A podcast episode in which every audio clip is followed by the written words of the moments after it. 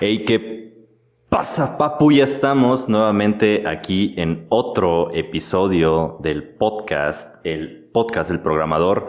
Y no te pierdas este episodio porque te voy a pasar, te, voy, voy a estar platicando con una experta en reclutamiento en empresas de tecnología que nos va a pasar los mayores tips, los tip tricks y los secretos para que puedas pasar esa entrevista. Si sientes que la entrevista es tu mayor tope para conseguir el empleo que tanto quieres, aquí en este episodio te voy a decir cómo por fin pasar ese muro que parece imposible de pasarte.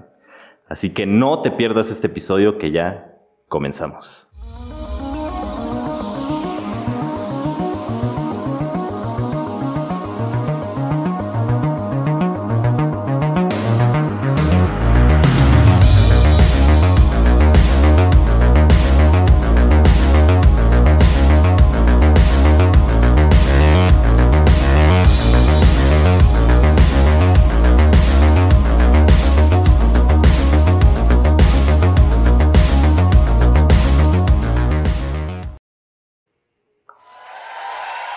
Tal? ¿Cómo estás? Eh, como te comentaba, en esta ocasión nuevamente hay, invitado, hay invitada.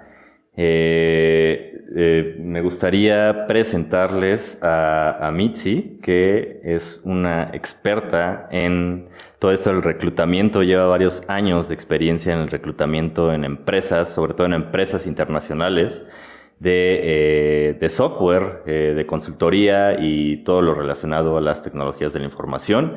Así que, como te comentaba, si eh, sientes que a lo mejor uno de tus mayores topes o, o sientes que a lo mejor no puedes conseguir ese empleo que siempre has querido, sientes que es probablemente por, porque no pasas la entrevista o porque a lo mejor no te supiste vender bien, pues como te decía aquí en este episodio, te vamos junto Mitzi nos va a pasar eh, los tips, los tip tricks para poder pasar esa gran muralla que a veces eh, cuesta, el de la entrevista. ¿Qué tal Mitzi? ¿Cómo estás? Hola Diego, ¿cómo estás? todo bien, todo bien. Y pues, eh, pues no sé, platícame un poco acerca de, acerca de tu, tu trayectoria, no sé, eh, preséntate ante, aquí, ante la audiencia. Bueno, pues como, como bien lo comentaba Diego, eh, mi nombre es Mitzi, soy egresada de la Facultad de Psicología de la UNAM. Este, mm, tengo ya algunos añitos de experiencia en, el área de reclutamiento, específicamente en, en el área de, de IT. Eh, y bueno, la verdad es que el reclutamiento ha sido como como mi máximo. Me ha gustado mucho este, estar trabajando en, en esta área. Y pues nada, ¿no? La verdad es que, pues obviamente ya, ya con este tiempo de experiencia, pues eh, sí puedes identificar, ¿no? Algunas cosas o algunos errores que cometen eh, ciertos candidatos al momento de, estar en una entrevista. Eh, digo, en lo personal, si, si he llegado a ver que es un error menor, digo, no pasa nada, pues todos somos humanos y, podemos este, continuar con un proceso, pero pues ya a lo mejor errores más grandes y dices como, híjole, creo que no. Excelente. Oye, y creo, que curiosamente es la, primera vez que hay eh, invitado eh, que es como, o sea, no específicamente del área de tecnología. tecnología y a veces siento que curiosamente es como este, no sé, a veces yo siento, no sé, a lo mejor eh, aquí las personas que nos están escuchando también, por cierto, ahí está la caja de comentarios por si quieren comentar algo, preguntas específicas o cosas así. Pero siento muchas veces que hay más valor como en, en ver, eh, pues sí, acerca, conocer acerca de las áreas eh, alrededor, ¿no? Porque muchas veces nos enfrascamos, bueno, al menos como programador, nos enfrascamos como en, sí, estudiar los frameworks, estudiar todo esto, estudiar la tecnología, ¿no? Pero como que a veces nos cuesta trabajo como voltear a ver de, ah, oye, las entrevistas, eh, pues también es, es la primer cosa que necesitas pasar para poder conseguir el trabajo que quieres, ¿no? Y así. Eh, y, y, por cierto, hablando de todo esto, eh, una duda que siempre he tenido, comenzando con, con la primera pregunta, una duda que siempre he tenido es acerca de, no sé si te ha tocado ver estos, estos eh, muy conocidos memes que les hacen a, ciertas vacantes que luego publican a veces como, como cosas que no tienen que, que ver, no tienen, que no, no están como bien redactadas para conseguir, no sabes, el candidato que necesitan o todo esto. Eh, digo, no sé si, si has llegado a ver esto y tú qué, eh, tú qué crees que sea como la, el principal factor o qué, más bien qué pasa detrás al momento de que redactan una vacante. Porque luego sucede esta como, supongo yo que es como falta de comunicación, eh, que luego publican como vacantes muy, muy, como, sí, muy, que no, no, no, no están bien redactadas. ¿Por qué crees que sea eso? Pues creo que eh, tocaste un punto muy importante que es la comunicación. Eh, creo que entre el área de, recursos humanos y, tal cual con el cliente o, bueno, con el área con la que te tengas que comunicar para, em, para establecer una job requisition es sumamente importante. Y además también otro aspecto muy importante es que además de que digo, o sea, obviamente como lo decía, ¿no? Yo soy psicóloga, obviamente mi, mi, expertise no es el área de tecnología, yo tengo que saber cómo es que se manejan ustedes, ¿no? O sea, si estoy buscando a un Node.js developer, necesito saber qué es lo que maneja un Node.js developer, cuáles son las bases de datos, cuáles son los frameworks, este, y independientemente con, con N cantidad de, de, lenguajes de programación, ¿no? Entonces, creo que es, creo que es un aspecto muy importante.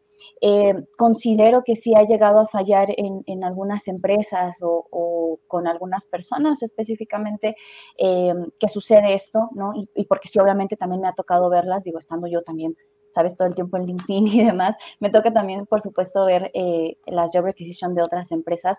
Y sí, el, ver, a lo mejor, no sé, que están escribiendo mal algún lenguaje o que están pidiendo algo que no tiene nada que ver con, con, este, con, este, con alguna herramienta, etc. Y es como, híjole, ¿cómo te ayudo, no? O sea, necesitas también investigar como toda esa parte, pues para poder hacer bien tu trabajo. ¿No? Y también, por supuesto, porque obviamente te va a, llegar gente de decirte, ah, no, sí, yo manejo esto y esto y esto y esto es con esto y así. Y si tú como reclutador también sabes que eso no es así, dices, bueno, muchas gracias, adiós.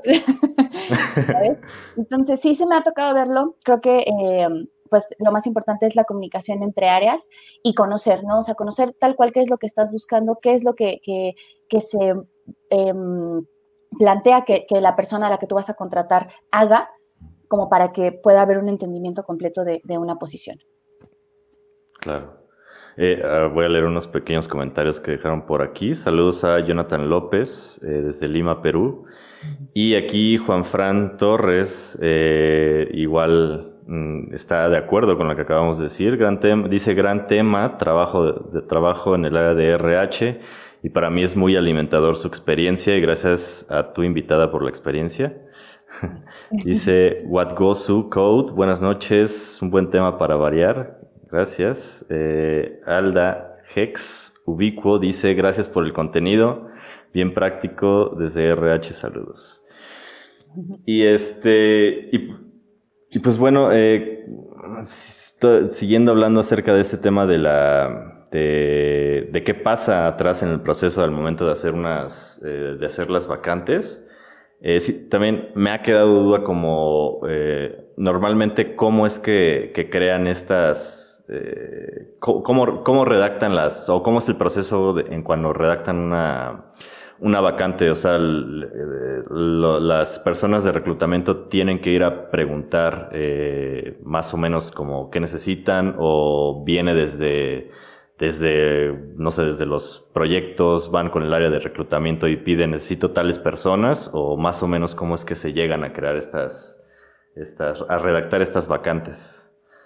Pues creo que varía mucho de, acuerdo a la empresa, este, sobre todo también al, haber estado eh, o bueno, tener un poco la experiencia tanto por el lado de empresas este, nacionales como internacionales. La verdad es que un, punto muy importante es la cultura que tiene la empresa en la que tú estás aplicando o bueno, a la que, en la que te gustaría entrar, ¿no? Es, es, es un aspecto muy importante porque también no solamente para nosotros, sino también para ustedes que, están aplicando, ¿no? Eh, el decir, si voy a encajar en, este lugar o si es la mentalidad que yo estoy buscando en cuanto a una empresa, me voy a sentir a gusto, incluso a, lo mejor cuánto tiempo estoy aspirando a estar, ¿no? Eh, como para decir, bueno, si me va a gustar, no me va a gustar, qué, qué es lo que va a pasar de ese lado.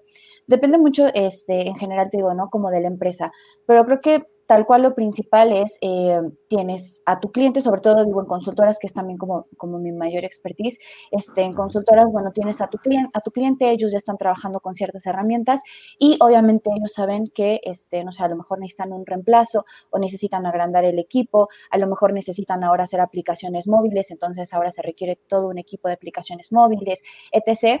Em, la requisición tal cual llega como por parte de ellos y el ideal este, es que tú como reclutador o tú como área de recursos humanos vayas y si no entiendes una parte de qué es lo que están buscando, eh, vayas inmediatamente con ellos. También al momento de flexibilizarse, por supuesto, porque sabemos que es tal cual digo, un cliente siempre va a querer, por supuesto, ¿no? Lo mejor para su equipo o va a querer a una persona que sea un super crack y demás. Y obviamente también para ti como reclutador va a ser un poco difícil encontrar a lo mejor al super rockstar, ¿no? Y, también del lado de que en, el entendido de que hay personas que van a estar buscando trabajo y que no van a contar con todas las herramientas, pero a lo mejor sí cuentan con una mayoría o a lo mejor no cuentan con todas, pero sí tienen un aprendizaje rápido o sí tienen este, la capacidad, ¿no? Tal cual, porque no es como que uno pueda aprender rápido y ya, sino como otras capacidades y soft skills que se necesitan como para, poder desempeñarte bien, ¿no? De ese lado. Entonces también verificar este, qué puntos son eh, los más flexibles, este, qué sí o sí necesita tener la persona y a lo mejor cuál puede ser un, un, este, un plus, ¿no? Etc. Y, eh, y, bueno, del lado de, de, este, que creo que también es súper importante lo que estás eh, ahorita mencionando, Supongo que, eh, de hecho, por aquí hay una persona que dijo que trabaja en RH.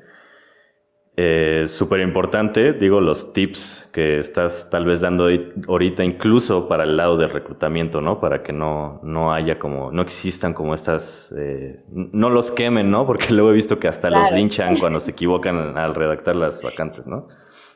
Y, por cierto, o sea, eh, siguiendo también con esto, ¿tú qué, qué consejo podrías dar eh, al área de, recursos humanos o a los que a lo mejor apenas están iniciando como reclutadores, pero específicamente en IT?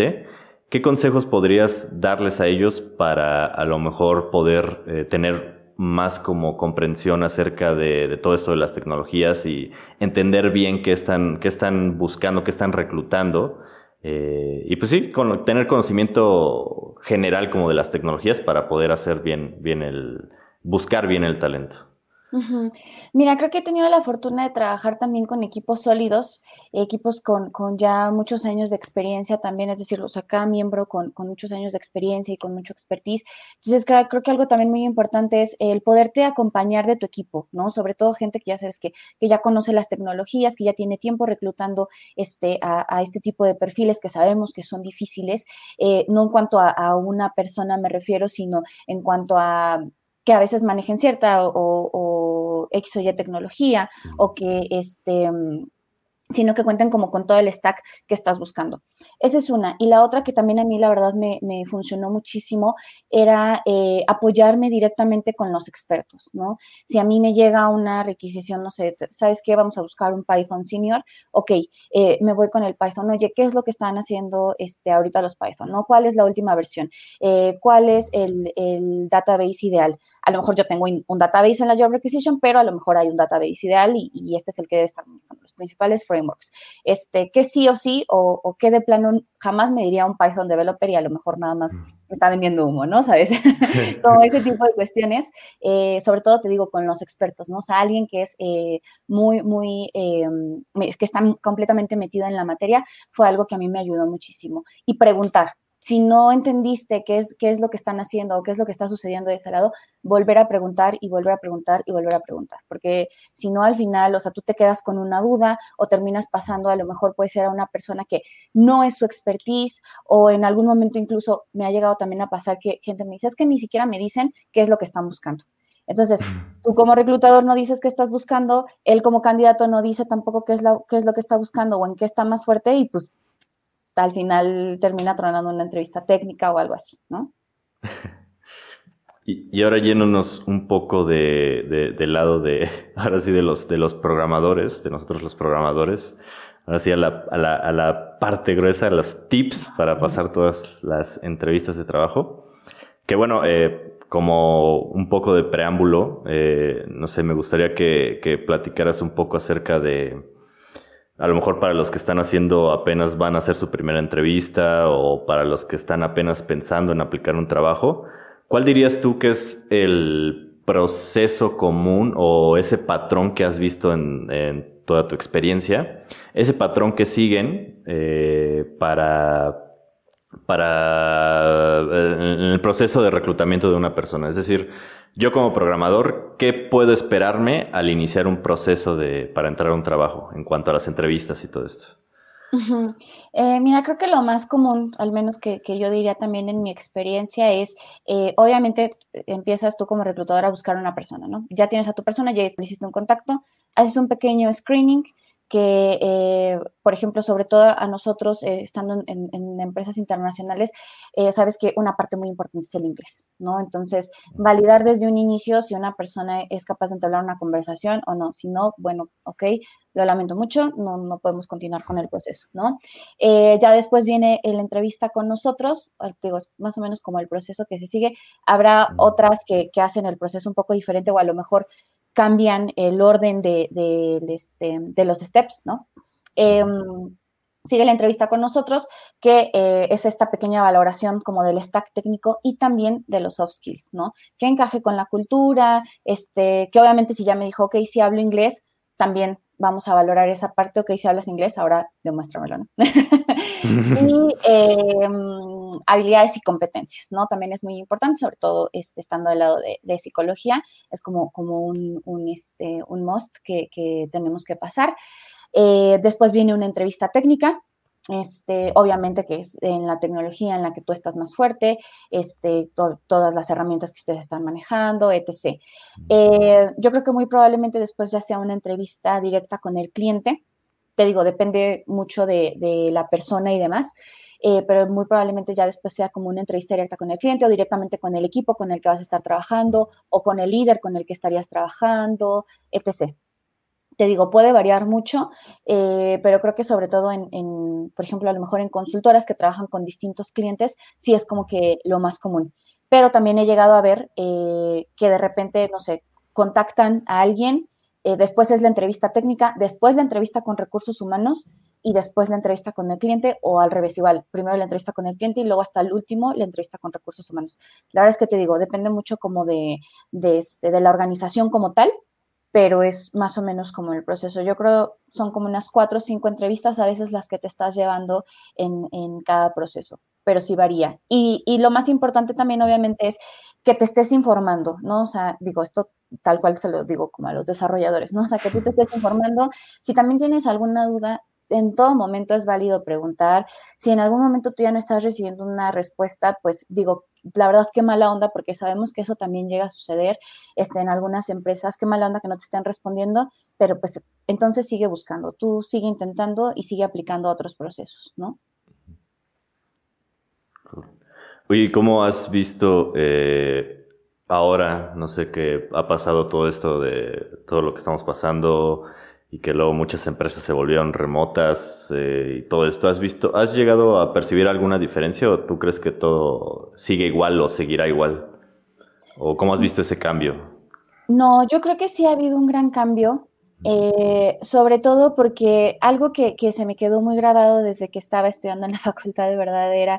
Eh, cómo a lo mejor incluso el resto del mundo nos llega a percibir a los mexicanos, ¿sabes? Un, tema cultural muy fuerte, no, de verdad. Eh, o, por ejemplo, que piensan que con otros países pueden trabajar perfectamente de manera remota y con México no, porque obviamente tenemos una reputación mala de que no podemos trabajar este, desde casa, que no puedes trabajar sin que alguien este, no te esté supervisando, etc. Y creo que esto también nos ayudó bastante como para romper justamente ese esquema. Y a lo mejor no solamente con México, a lo mejor también con otros países, ¿no? Que, pudieran también tener este tipo de mentalidad con ellos. Creo que ha sido muy importante. Eh, creo que está también súper chido que, se haya cambiado justo esta mentalidad y que se hayan podido romper estos esquemas. Eh, creo que sobre todo del lado de tecnología es como como algo que ustedes buscan mucho, ¿no? Eh, lo, digo tanto así porque pues yo, yo venía de trabajar eh, pues completamente en la oficina, donde todo mi equipo estaba situado y a lo mejor para mí era mucho más sencillo eh, voltear con mi compañera y decirle, oye, tienes la información de fulano, de, perengano, de un cliente, etc. Sí, te la paso. Ahora esperar, ¿no? Sabes, a, que a lo mejor vea su chat y ya pasaron tres horas y yo ya no necesito la información, ¿no? Como ese tipo de cuestiones. Em, pero creo que sí, cada vez ya hay más empresas que, que están trabajando con esta modalidad para mí siento que tiene muchísimos beneficios, sobre todo estando en una ciudad donde, sabes, tienes un montón de tráfico a todas horas. Entonces, el hecho de que ya no te tengas que transportar a una oficina, creo que es también como que lo más importante. Pero sí también, sobre todo, te tienes que asegurar, ya como que de este lado, obviamente de, contratar a una persona responsable. Este, me han tocado, por ejemplo, a mí muchos candidatos que vienen a trabajar desde hace 3, 4, 5 años desde casa y lo hacen excelente y para ellos es lo mejor, porque, o sea, ellos necesitan su computadora, ¿sabes? O necesitan estar como de este lado, pueden establecer perfectamente la comunicación, obviamente ya se acoplaron a tener un buen canal de comunicación a decir lo que se tiene que decir mediante el chat, que no haya malas interpretaciones, porque creo que esto también es muy importante, y, pues a trabajar tal cual de esa manera, ¿no? Sobre todo también, eh, por ejemplo, gente que yo sé que, que tiene familia o, a lo mejor también a este, algunas situaciones, no sé, tipo este, chicos que están cuidando a sus papás, eh, etc. O sea, muchas, muchas situaciones que, que, a lo mejor ahorita ya se pueden ver más versátiles y ya se pueden ver eh, mejor como para ambas partes, ¿no? Tanto como para las empresas como para, para, los desarrolladores o incluso otras personas que no están del lado de desarrollo, que ya puedan estar trabajando desde casa, también la verdad es que es una muy buena opción.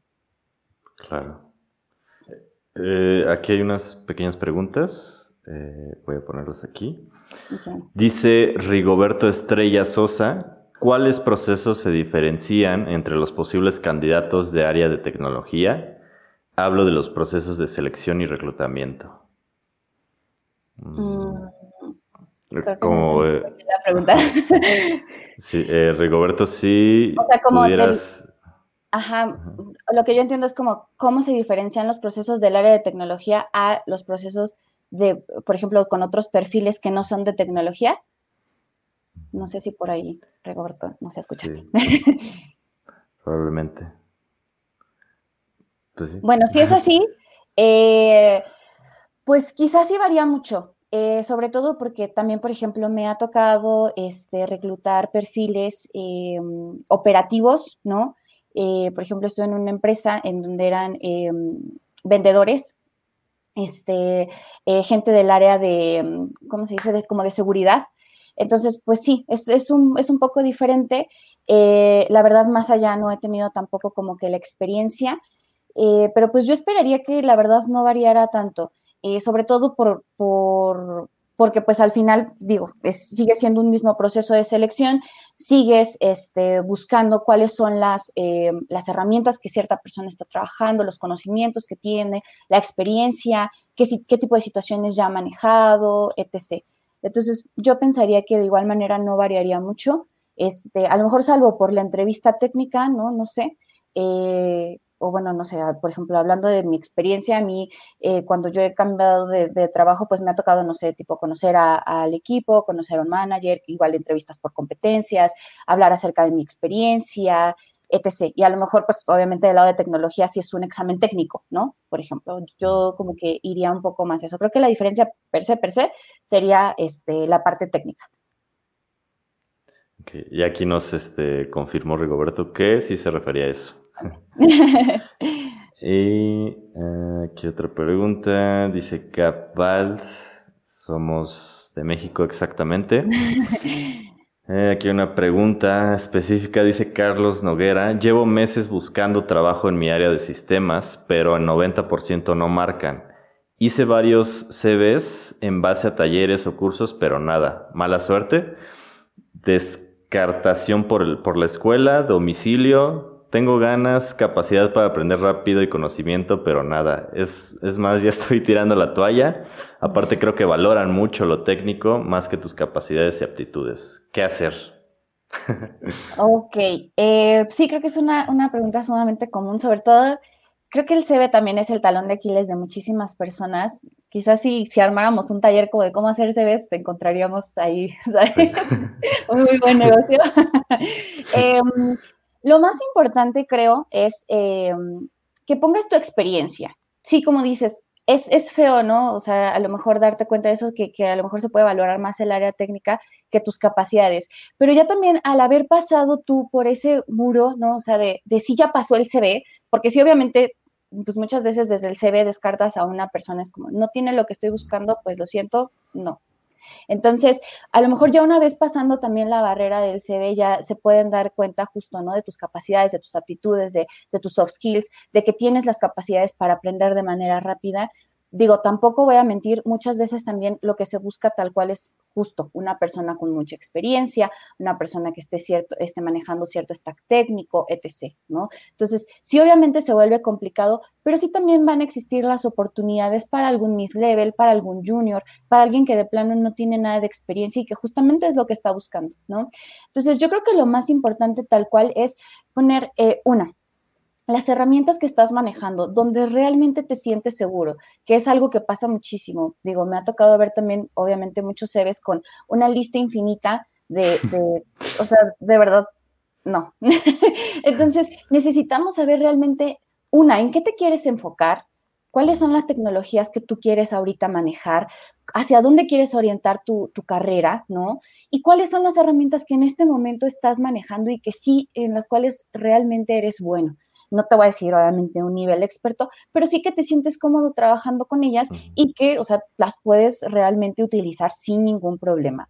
Eh, ya, por ejemplo, del lado de la experiencia es principales actividades que estás realizando en, o que, bueno, realizaste en, en las empresas y también a lo mejor qué herramientas igual eran las, principales que estabas manejando en ese momento, ¿no?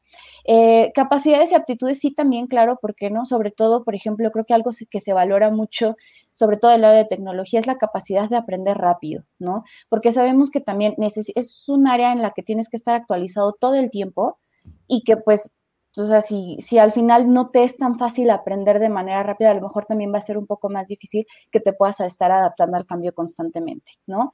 Em, sí, a lo mejor también poner cursos y certificaciones, ¿sabes? Creo que también es, importante, sobre todo si, no sé, por ejemplo, vienes del lado de Node y ahora te interesa más tipo un, Java, ¿no? O sea, digo, por decir, muy burdo, pero por decir, o sea, ahora te interesa más un Java y acabas de terminar un curso de Java, bueno, también ¿no? Es como de, me está interesando esto y, se ve que tengo tanto la capacidad como las ganas y el empuje y ya tomé este curso y ya estoy aprendiendo porque no, no nada más voy a llegar a pedir el, el puesto de Java, ¿no? Por ejemplo. Entonces, todo ese tipo de, cuestiones. Creo que también algo que se ha convertido en, clave, que era algo que mencionaba, es sinceramente la parte del inglés. De verdad, no se imaginan la cantidad de vacantes que hay y a la cantidad de candidatos que se rechazan porque no cuentan con un buen nivel de inglés. Sobre todo, digo, sabiendo la gran potencia que es, ¿no? O sea, necesitamos también, eh, pues, contar con esas herramientas, pues, para a la larga también irnos este, ayudando. Y no solamente para encontrar un trabajo, o sea, para encontrar cinco, de verdad, es, es muy importante. Em, y bueno, creo que yo, yo diría eso. Si acaso a lo mejor también pudiera ser un pequeño extracto, no más de tres, no más de cinco líneas, ponle, de, de tu experiencia, de tal cual una descripción de ti de tu perfil y de tu persona. Pero igual, o sea, no más de, te digo, no más de cinco líneas. Y también creo que algo sumamente importante que, a lo mejor también llega a suceder es, no elabores un CV de más de dos páginas. Porque también te va a estar, eso también te habla, un, un CV te dice muchísimo de una persona. Entonces también te va a estar diciendo que es una persona que a lo mejor no tiene una capacidad de hacer eh, síntesis, ¿no? Es una persona que no te puede hacer un resumen, que no te puede hablar claro y preciso acerca de lo que tú estás preguntando. Entonces, creo que eso también es importante. Habrá gente que me diga, es que yo tengo 15 años de experiencia, ya llegué a tres. Bueno, está bien, no pasa nada, llegaste a tres, ¿sabes? Pero el que pongas, eh, no sé, acerca de tu primer trabajo y las 15 líneas acerca de tu primer trabajo, no, no o sea, a, lo mejor a mí como recursos humanos no me va a interesar tanto como lo último que estás haciendo, o si ya estás haciendo el cambio, o si ya estás aprendiendo otra tecnología, etcétera. Aquí están los tips, los tips de oro, porque ya diste, creo que Un montón. Varios, no, sí, digo, dice, creo que aquí hay varias claves que hay que tomar mucho en cuenta. Y de hecho me gustaría agregar dos cosas de parte de mi, de mi experiencia, que de hecho es algo reciente. Eh, sí, justo lo que decías, eh, lo que dice Mitzi es importante acerca de hacer, eh, y, eso tiene que ver con los que luego les digo, les he dicho en otros episodios, acerca de la empatía, ¿no? O sea, el hecho de tener la empatía de que vas a entregarle un currículum a una persona y que tiene que saber lo que estás, tiene que saber de ti en una sola página, ¿no? Tener la empatía de poder hacerle, porque también ahorrarle el tiempo, ¿no? Porque supongo que hay, o sea, pues tienen que ver a muchos candidatos y pues si tu CV es de cinco páginas y no, y no estás yendo como al punto, pues sí, siguiente, ¿no? Y, y bueno, que me gustaría agregar a esto, ahora, digo, no sé, Mitzi, si a ti te, te, te, ha tocado o has visto que lleguen a implementar esto, pero yo lo he visto últimamente. Ahora no, solo, no solamente tienes que hacer el CV, eh, digamos, dirigido para una persona, sino que ahora debes de cuidarlo porque de hecho una de las primeras barreras, y esto me tocó un par de veces, eh, y sobre todo en empresas de Estados Unidos, que ellos tienen sistemas, tienen sistemas que hacen todavía un, es como una capa antes, es un filtro, donde eh, una máquina analiza todo lo que escribiste en el CV y una máquina ya dice como qué tanta probabilidad es de que seas un buen candidato. Entonces también cuidar eso, cuidar que tu CV, y eso por ejemplo a mí me, sacó de onda porque yo, ni, yo tampoco ni siquiera tenía en cuenta eso, pero también hay que hacer el CV ahora incluso legible para las máquinas. Y por cierto, eh, hay, eh, hay creo que eh, el, único que conozco, no quisiera decir marcas, pero bueno, lo voy a decir, una de las, de las empresas que ofrece ese servicio para convertir tu CV a algo legible para las máquinas es LinkedIn. Y pues bueno, es también un consejo que espero les sirva, el hecho de también hacer su CV legible, legible para las máquinas y buscar, de hecho hay, como, como les digo, hay programas para hacer, para convertir esos CVs eh, ahora también legible para las máquinas. Y, por cierto, también eh, eh, otro, otro, otra cosa que quería agregar de esto que dices, Mitzi, que, que, más que agregar es como decirles un, se los dije, porque no sé si recuerdan que el episodio anterior o los dos anteriores les estuve hablando acerca de, la, de ser como generalista, el hecho de creer que sabes muchas cosas a ser, a tener una especialidad, ¿no? Y creo que aquí pueden ver ustedes, por lo que está diciendo Mitzi, que también eh, es algo a tomar en cuenta, ¿no? Que eh, les comentaba que si quieren, que si de verdad quieren aumentar, digamos, tener un buen, un buen, buen, un buen puesto, se vayan más por la, la especialización que por ser un todólogo, que luego muchas veces es un problema porque, eh, o al menos desde mi perspectiva, es como crees saber mucho, pero en realidad sabes, sabes, sabes mucho, sabes pocas cosas de, de varias, ¿no? Y no sabes como mucho de una sola. Exactamente. Y pues sí. Eh, sí, mira, bueno, quisiera este, rescatar también un poquito lo que decías, ¿no? Justo de, esta marca que, que, yo no lo voy a mencionar, ya lo mencionaste tú. eh, creo que eh, sí, si te das cuenta, cuando tú sacas tu CV de ahí, lo que marca tal cual es tu nombre, tus datos de contacto, la liga de LinkedIn y de este lado ya viene tu extracto, el pequeño resumen, la empresa en la que estuviste, el rol que tuviste, eh, las actividades que realizaste. En algunos casos, la verdad, no recuerdo muy bien si sí si, venía abajo este, como la lista de, de, este, de tecnologías que estuviste manejando en ese momento. Me parece que en algunos casos sí, en otros no, la verdad no estoy muy segura, pero más o menos así es como, como el formato tal cual que hace. Ahora también, no por eso significa que tal cual el CV que tú vas a mandar va a ser ese, ¿no? O sea, necesitamos tal cual también nosotros eh, saber de ti, ¿no? Por ejemplo, no sé, un diseñador gráfico. Eh, pues obviamente, si me manda a mí el CV de LinkedIn, yo diré como, ¿qué? ¿Cómo me está mandando esto? O sea, yo no puedo ver su capacidad de ingenio o yo no puedo ver este, justo su capacidad de diseño si me está enviando el de LinkedIn, ¿no?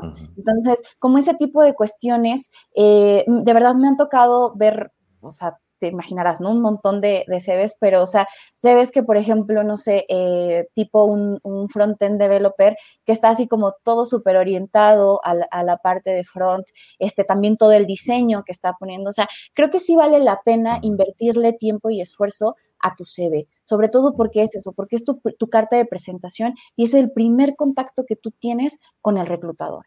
Y, y sí, tal cual, o sea, lo, lo, dije desde el inicio y yo creo, o sea, lo voy a repetir de aquí hasta que terminemos, o sea, sí se descartan, por supuesto, este, candidatos desde un CV. ¿no? Entonces, tanto porque sabes tú qué es lo que estás buscando, algo que mencionaba también de súper importante es que sí, obviamente también a veces eh, abres una vacante y te llegan muchísimos candidatos, entonces, pues obviamente de todos esos tú tienes que ir des, este, descartando precisamente por el CV. Y sí, o sea, un CV de 10 hojas, yo diré como, porque, como dice, ¿por qué no piensas en mí? Todo eso como, ayúdame, por favor. Claro. Que, que, por cierto, eh, algo, algo que me gustaría aclarar es, sí, justo lo que dices, eh, se ve también el interés, ¿no? Al momento de enviar un CV, que por cierto, eh, creo que a lo mejor no quisiera causar confusión, pero cuando le, le mencioné lo de LinkedIn, no se vayan con la finta porque no es nada más el hecho de darle descargar currículum, sino de lo que les estaba diciendo acerca de hacer el CV elegible también para las máquinas. De hecho, es un, y no quiero venderles nada, pero es algo que de hecho LinkedIn vende, o sea, es diferente al, al botoncito de descargar CV. Sí, en efecto, de hecho, sí, se ve, ¿no? El interés de, de que, de que pues no, no, no, inverti, no, invertiste el tiempo en hacer un buen CV, ¿no? Claro. Pero no, me, me, refería a otra herramienta que vende LinkedIn en su suscripción premium, que es como para convertir el CV a elegible a máquina. Pero este, sí, nada más para que no se confundan, para que no, no crean que estoy hablando del botón de descargar de, este, de LinkedIn. Ajá, es otro, otro programa diferente. Eh, y por aquí hay un, este, otra pregunta. Eh, que creo, que creo que es referente a lo que, a lo que estuvimos hablando acerca del trabajo remoto. Dice Eduardo Martín Rico Sotomayor. ¿Y seguiremos con esa tendencia de trabajo remoto asíncrono? Pues, mira, Eduardo, no tengo la respuesta a esa pregunta. Eh, vuelvo a lo mismo. La verdad es que las empresas son sumamente variadas. Creo que algo también muy importante que, que justo también mencionaba Diego es eh, saber ¿no? Hacia dónde quieres orientar tu carrera. Me ha tocado también gente que me dice, es que, ¿sabes que Yo estuve en banca, me gustó mucho, quiero seguir con proyectos de banca, ok, perfecto. Y gente que te dirá, ¿sabes qué? Yo estuve en banca, no lo vuelvo a tocar, ok, perfecto. Entonces, creo que algo sumamente importante es establecer tus objetivos, establecer qué es realmente lo que tú quieres, hacia dónde te quieres orientar, cómo lo quieres hacer eh, y con base en ello comenzar a trabajar, ¿no? Entonces, eh, yo te diría que sinceramente no lo sé. creo que sí, pensaría yo que sí, creo que en el mejor de los casos sí se podría.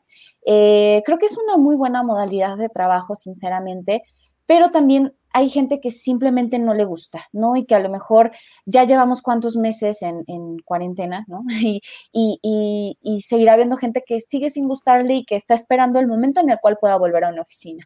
¿no? Entonces creo que es importante, yo reitero eso, saber qué es lo que tú quieres. Si tú quieres estar con una tendencia y estar completamente siempre en un trabajo remoto, también lo puedes pedir, claro que sí. O sea, eh, también me ha tocado, por supuesto, mucha gente que me dice, si no es trabajo remoto, no, ok, ¿sí? O sea, es válido. Entonces, como todo ese tipo de cuestiones más va en función de ti que de, que de otras empresas, ¿no? Eh, te digo, yo, yo esperaría que sí, sobre todo, por ejemplo, esto, ¿no? Como gente del lado de tecnología que saben que pues todo su trabajo es perfectamente sin ningún problema desde casa y que cuentan con todas las herramientas necesarias, este, pues creo que sin ningún problema se podría continuar así, pero sí depende de muchísimos factores. Ojalá. Digo, bueno, al menos Sí, ya he visto que hay opiniones divididas eh, de sí. las respuestas que hacen en LinkedIn, pero al menos yo, yo personalmente sí preferiría que se quedaran en, en remoto para siempre. y por aquí hay más comentarios. Dice Rigoberto Estrella Sosa, en mi país, RD, República Dominicana, ahora van a modificar la ley de trabajo por esta modalidad que no se tenía contemplada. Interesante. Tú, tú, yo no he oído, pero tú, tú has llegado a oír que creo que sí iban a, no sé, ya la verdad ya no me acuerdo, pero creo que aquí también habían movido algo en cuanto a las leyes, ¿no? Por lo del trabajo remoto. Eh, no, la verdad es que tampoco es, he sabido de algo que, suceda este, en México. Eh, yo, o sea, creo que simplemente, me, por ejemplo, me tocó con un amigo que me comentaba, ya tenía tiempo como que su empresa quería este, volverse 100% remota y esto como que simplemente aceleró las cosas. Ellos ya tenían, ya estaban trabajando como tres días a la semana desde casa y solamente dos en la oficina, que es así como que un sueño. este, pero sí, entonces ya venían trabajando así, esto les ayudó a acelerar las cosas. Creo que también algo muy importante este, también para las empresas es elaborar justo un plan eh, para que esto pueda llegar a suceder y que no sea todo tan atropellado y que no empiecen a haber problemas y que no es que fulano ya no se apareció, es que, o sea, como todo este tipo de cuestiones que justamente sabemos que sí suceden, pero creo que sí, o sea, si, si ya hay muchas empresas que desde hace mucho tiempo se venían manejando con esta modalidad, no veo por qué no se pueda hacer justo, ¿no? Con, con, otras. Y sobre todo sabiendo que ya hay mucha gente que le gusta trabajar de esta manera, ¿no? Así es. Está interesante esto de cómo, modificaron las leyes. Yo no sabía de eso.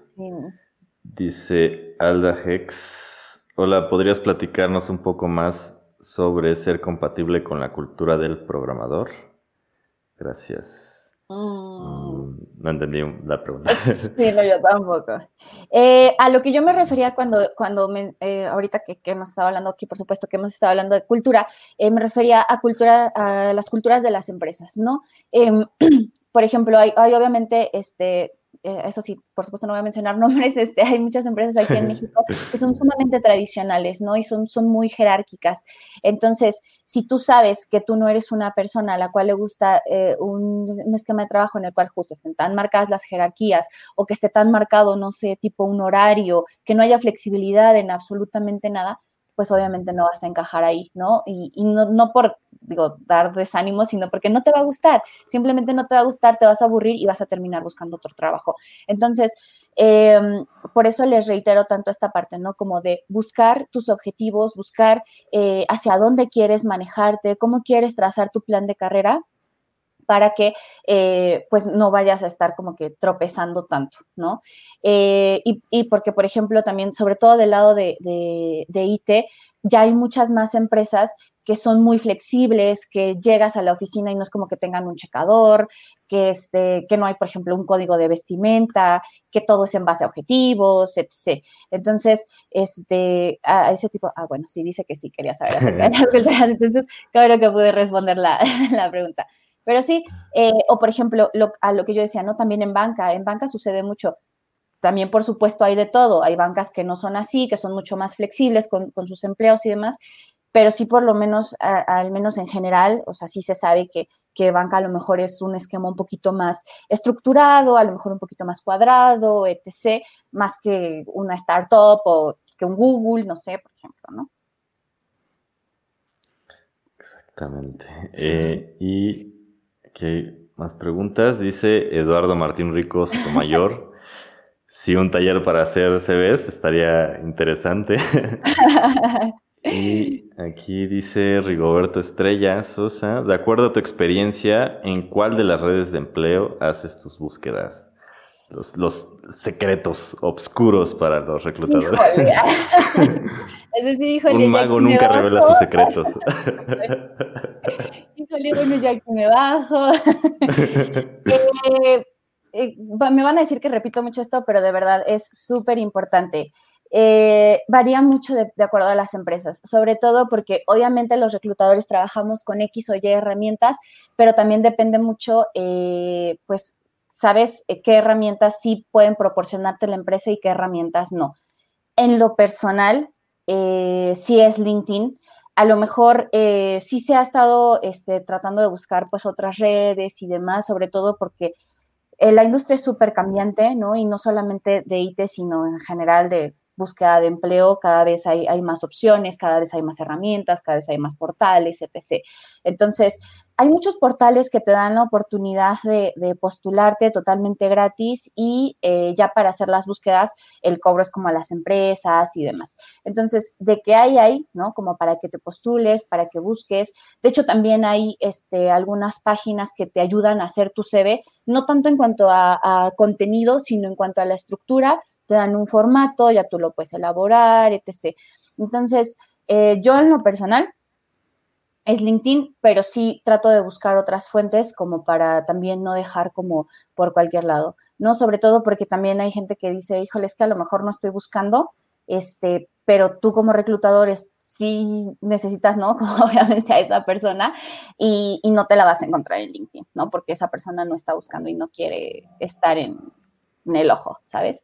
Entonces, sí hay que buscar otras este, redes, pero sí, sobre todo LinkedIn. Sé que hay muchas empresas que sí justo trabajan eh, tipo con Facebook o incluso con Twitter, no sé, por ejemplo, eh, pero la verdad es que sí, no, no, no es algo que, al menos yo este, utilice. Y hay otra pregunta de Eduardo que dice, ¿es el problema de la especialización versus la generalización? Yo creo que las empresas se tienen que centrar en la practicidad, porque igual para una empresa es valioso alguien que tiene un MBA y sabe Node. Eh, sí, creo que sí es importante, pero a lo mejor yo pensaría, este, sobre todo también, digo, en, mi experiencia hablo como más a nivel personal, eh, yo pensaría en una persona que a lo mejor maneja muy bien tipo dos lenguajes de programación, pero más no yo pensaría en algo así. Y sí, o sea, sobre todo por eso, porque sí, eh, sí de repente obviamente te va a llegar alguna job requisition de sí, necesito a alguien súper fuerte en esto y también súper fuerte en esto. Entonces, sí creo que es importante, pero sí tampoco no irte, o sea, diría mi abuelita, ni, ni muy, muy, ni tan, tan, ¿no? o sea, sí necesitas buscar como un punto intermedio yo sigo yéndome más a la idea de una especialización, de decir, o sea, si quieres trabajar con Python, vete con Python, si quieres trabajar con este de frontend, vete con frontend, o sea, también porque siempre hay cosas nuevas que puedes aprender y en un solo lenguaje de programación. Entonces, si te especializas en uno y siempre sigues aprendiendo y siempre sigues aprendiendo, o sea, llegas a ser un, este, un, un subject matter expert, ¿no? Entonces eso también obviamente te da valor a ti de, o sea, voy a buscar a alguien o esta empresa está buscando al subject matter expert, ¿no? Y ese eres tú, entonces lo vas a conseguir. Aquí hay una, eh, creo que es como complemento de esa misma pregunta. ¿es, valioso alguien que tiene un MBA y sabe Node? No tan valioso alguien que solo sabe programar y ya, o viceversa, alguien que tiene muchos conocimientos del negocio y pocos de la parte tecnológica. Sí, supongo que eh, sí, exactamente lo que decías, ¿no? Este, Mitzi, acerca de, igual también acerca, creo que, creo que una de las claves que también podríamos como extraer de esto es lo que decías, ¿no? Acerca del equilibrio. Sí, eh, creo que es, es como, pues sí, el, hecho de que probablemente hay, y este es un error de novato, porque, bueno, creo que es error de novato, porque yo también lo llegué a cometer. Sí, justo el hecho de que al principio crees saber de todo porque leíste, no sé, un par de líneas de la documentación y todo eso, ¿no? Entonces te pones en tu CV que ya sabes todos los lenguajes del mundo y todos los frameworks del mundo, ¿no? Y sí, justo, eh, ese es un extremo, el hecho de creer saber que sabes, que sabes todo. Eh, y el otro extremo, el hecho de que pues nada más pongas un solo, lenguaje, ¿no? Ay, ya me queda aquí todo despeinado. no, pero sí vuelvo a lo mismo. Y obviamente no solo porque ya sabes programar en X o Y lenguaje de programación, te vas a quedar así. O sea, sí necesitas seguir aprendiendo, pero yo vuelvo a lo mismo, es seguir aprendiendo sobre esa línea, ¿no? O sea, lo mejor que otro framework se está asociando sobre el lenguaje, a lo mejor, este, o si ese framework se está actualizando, o si igual una base de datos, este, ya salió una nueva, etc. O sea, como ese tipo de cuestiones, pero sí yo yo me iría más a, seguir sobre una misma línea. Y, eso, ¿no? O sea, de verdad, o sea, te estás llamando al candidato y, te dijo, ah, sí, yo manejo escala súper bien. O bueno, o sea, lo puso en el CV y ya le preguntas, oye, ¿manejas escala? No, no, yo hace tres años y no lo volví a tocar. Y, fin, y tú como, Así es. Exactamente. Y, y, supongo que también es como hasta cierto, como cierto grado lógico, ¿no? Porque eh, pues, es como difícil, ¿no? Y hasta luego, no sé, a lo, a lo mejor tú me podrás decir bien, pero luego, luego hasta como, le, como que le quita un poco de credibilidad, ¿no? Claro. Así como que, oh, vaya, me encontré, tal vez me encontré la gema de la persona que, que sabe todo, ¿no? Sí, justamente, justamente. Sí, sí, sí pasa bastante. Eh, creo que también, por ejemplo, bueno, ahorita igual que mencionaba como la parte de negocio, sí también es muy importante. O sea, sí es muy importante que si alguna persona está del lado de negocio, por supuesto debe saber de tecnología, porque cómo te puedes acercar tú como manager, etc., a, querer dirigir a un equipo si tú no sabes qué es lo que van a hacer, ¿no? O sea, si tú no tienes como que ese contacto. Obviamente no va a ser al mismo nivel que, todo, el, todo el equipo de programación, pero, o sea, sí necesita tener al menos ciertos conocimientos, ¿no? Y que por cierto, eh, digo, a lo mejor ya es un poco, eh, es un poco alejado del tema, pero algo también que eh, les trataba de decir en el, el, hecho en el podcast anterior, pero a lo mejor no lo dejé muy claro, el, el hecho también de la, de la, especialización, creo que, y dime Mitzi si estoy eh, en lo correcto o no, pero el hecho de la especialización también no solo me refiero, me refería en ese momento al, al, hecho de, no sé, de saber específicamente un solo framework, ¿no? Sino el hecho de especializarse eh, por ejemplo, en las industrias, ¿no? Porque, o bueno, yo lo veo desde esa parte como hasta lógico, ¿no? Si, si estás tratando de buscar un candidato justo, no sé, para a lo mejor para un banco y tienes dos candidatos y saben absolutamente los mismos frameworks, tienen la, misma experiencia, pero uno ya tiene experiencia en la industria de la banca, trabajó para ya para un banco y otro no, ¿no? Otro trabajó, no sé, para una startup que vendía, qué que sé yo, no sé, para un e-commerce que vendía comida para perros, ¿no? Obviamente, supongo que por lógica te vas a ir quien ya tiene experiencia en la industria también, ¿no? Sí, por supuesto.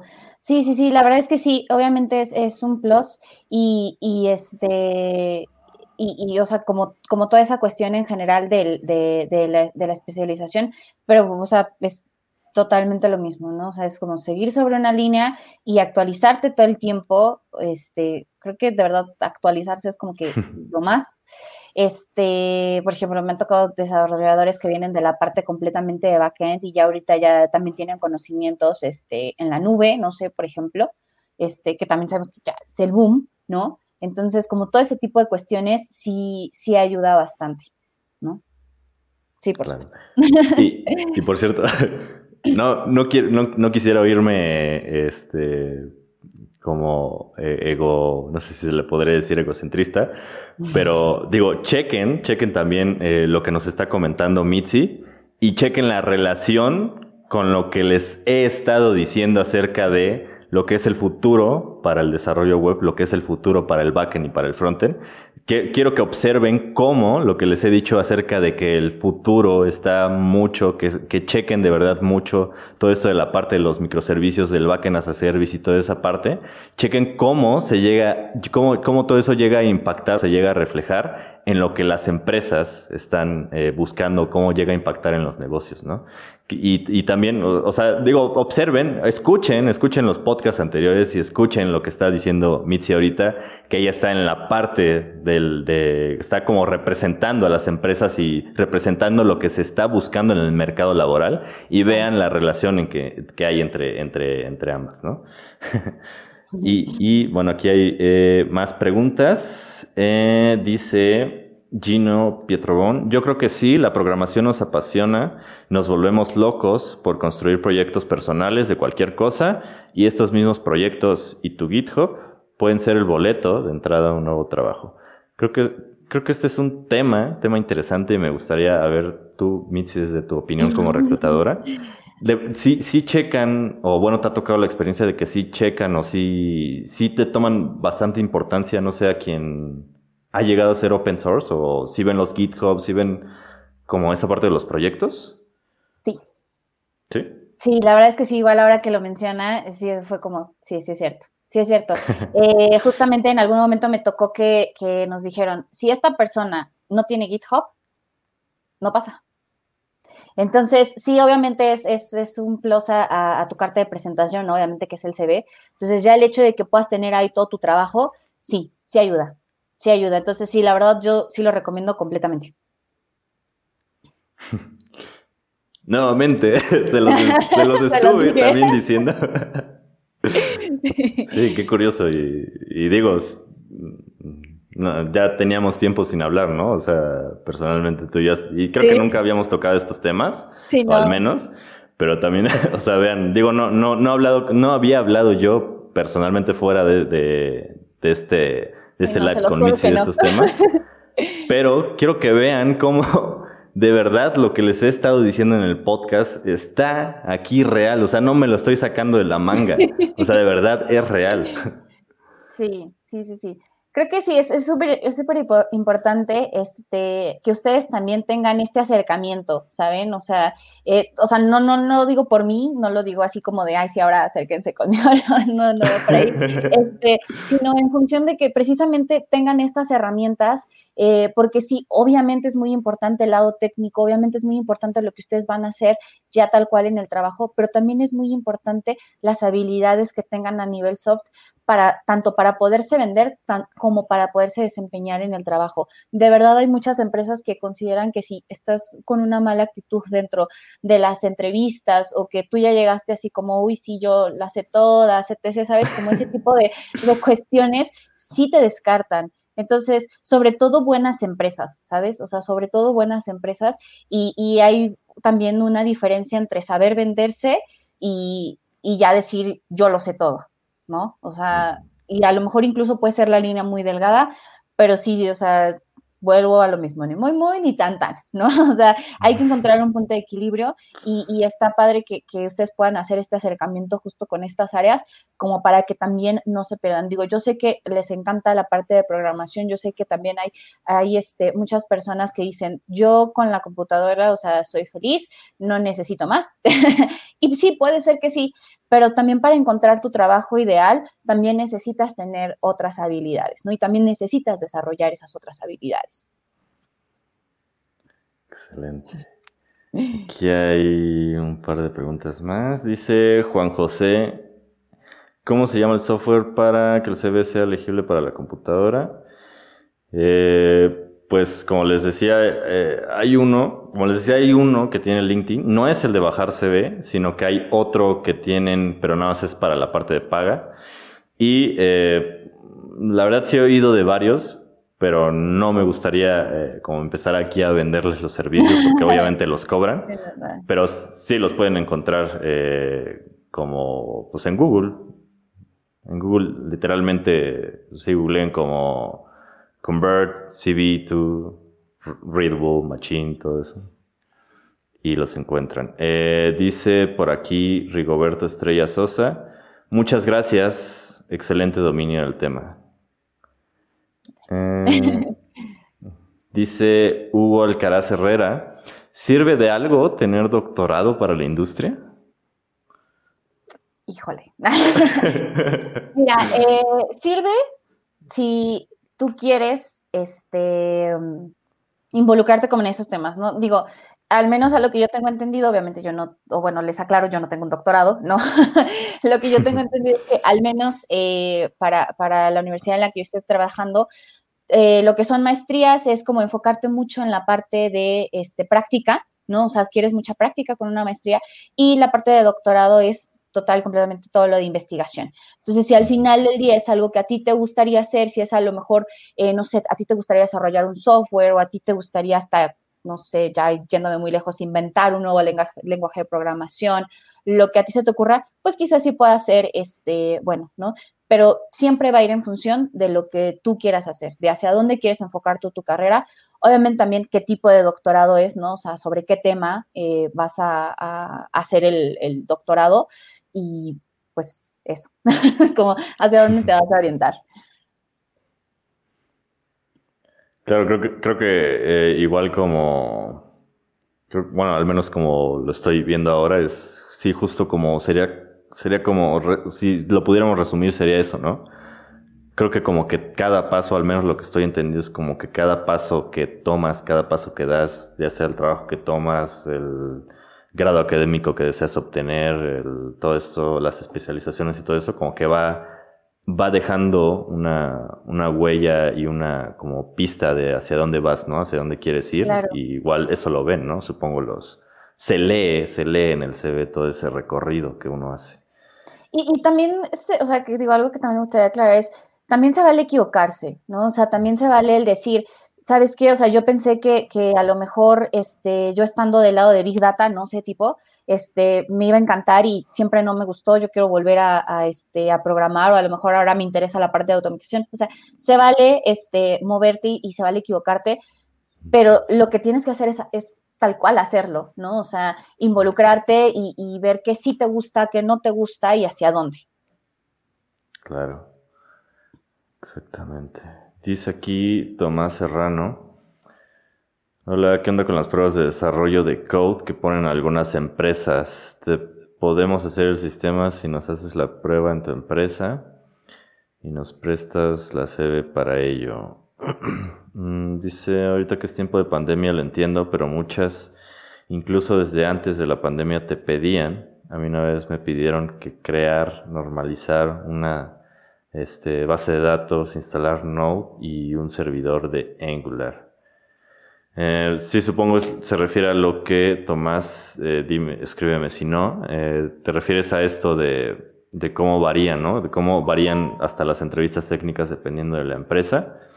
Y bueno, creo que yo lo que diría, no sé si, Mitzi, si tú estés de acuerdo, pero nuevamente es eso, ¿no? Como de, eh, si, si, si ves que la, si la empresa a la que quieres entrar, porque de hecho una vez vi, recientemente vi hasta una publicación en un grupo de Facebook de programación a una persona que le ponían a hacer un, eh, una, una, aplicación con PWA y que pudiera eh, comunicarse, que pudiera algo, algo tan, tan extremo como que pudiera replicar un sonido MP3 en varios dispositivos sin siquiera tener comunicación. O sea, algo totalmente enredado como, y se lo pusieron como prueba técnica, ¿no?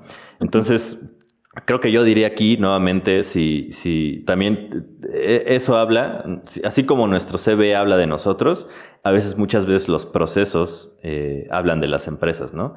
Si sientes, si, yo diría que si tú sientes que te ponen una prueba que no tiene nada que ver con lo que no representa lo que a ti, lo que tú valoras, este, no sé si Sí, sí, como, como, como, pones aquí el ejemplo, Tomás, si, si a lo mejor te ponen una prueba muy enredada y, con Angular y qué sé yo, y en realidad vas a hacer React, también, este, también ver eso, ¿no? O sea, también eh, eso comunica algo de la empresa, ¿no? Eso a lo mejor te está diciendo que no hay buena comunicación ahí o que a lo mejor, este, pues sí, te dice muchas cosas de la empresa, ¿no? Y también eso, ¿no? Saber, saber, desde ahí te, te dan pistas acerca de donde empiezas a preguntarte si de verdad quieres pertenecer a esa empresa o no. Digo, es lo que yo, yo opinaría. No, sí, totalmente, sí. Digo, por supuesto, también, también me ha tocado ver este, eso y, o, o gente llegar a preguntarme como de, oye, es que, este, ¿qué tipo de prueba me van a hacer, no? Y ya, pues les explico, ah, no, es que me ha tocado, que justo, ¿no? O sea, esto, como me, hacen otra prueba en algo que yo ni conozco, este, y, la posición es para tal y la prueba está en tal, o sea, como todo ese tipo de cuestiones, sí, también por supuesto te dice cosas de la empresa, este, cualquier, cualquier este, acción que tome una empresa y cualquier acción que tome un candidato siempre va a hablar de cada uno. ¿No? Entonces sí, es, es, muy importante. Y si de plano te estás topando con algo así, pues sí, yo sinceramente te diría que, o sea, dijeras adiós porque, porque ni siquiera saben eso, ¿no? O sea, ni siquiera saben qué es lo que están buscando. Exactamente.